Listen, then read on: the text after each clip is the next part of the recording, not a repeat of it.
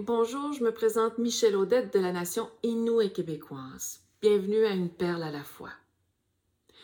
Cette perle-ci, j'aimerais la donner, la partager et l'enrober de beaucoup d'amour aux 215 petits êtres lumière qu'on a découverts récemment sur un ancien site d'école résidentielle, un pensionnat à Kamloops.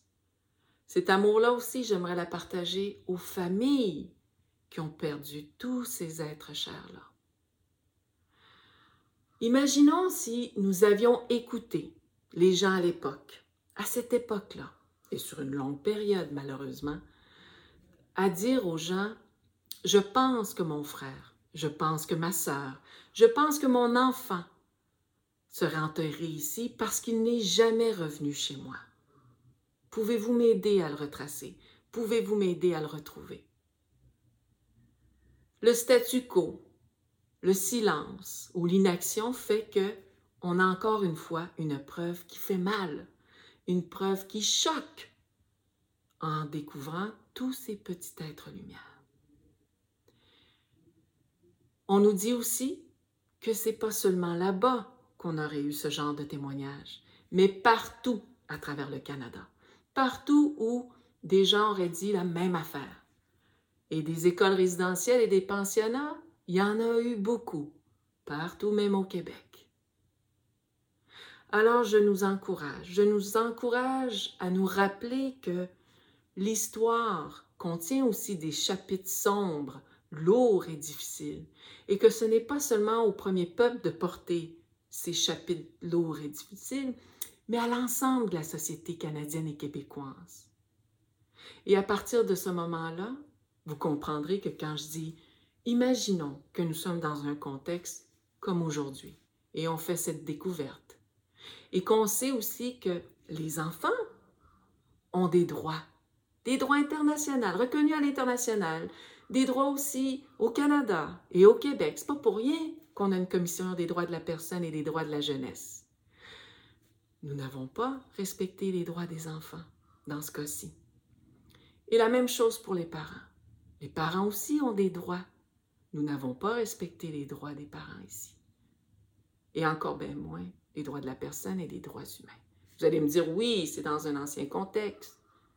Mais reste que les effets de ces lois coloniales ou de ces politiques coloniales, on les vit encore aujourd'hui en 2021.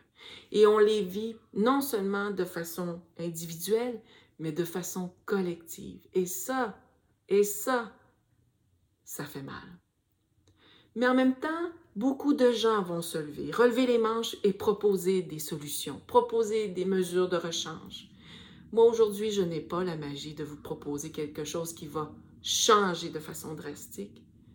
Mais si je vous disais l'importance de reconnaître, l'importance de connaître ce passé, et qu'on pourra, après ça, par la suite, de parler d'une réelle réconciliation, ça, ça me ferait chaud au cœur. Mais ce qui me ferait chaud au cœur aussi, c'est de reconnaître que des milliers de gens qui vivent ce deuil en ce moment font partie aussi d'un processus de guérison tellement important. Et ça, il ne faut pas le négliger. La guérison individuelle et la guérison collective. Alors, si vous avez envie de faire partie de ce mouvement de vérité et de guérison collective, je nous encourage à changer l'histoire dans nos écoles. Je nous encourage à demander à nos élus, à nos gouvernements, à nos organisations. Il faut co-construire la vraie histoire, tout le monde ensemble. Encore une fois, beaucoup d'amour pour ces 215 petits êtres lumière et toutes ceux et celles qui sont encore enfouis dans des fosses communes, dans des sites de sépulture ou dans des endroits qu'on ne sait pas. J'espère que vous allez rentrer chez vous un jour auprès de vos membres, auprès de vos nations.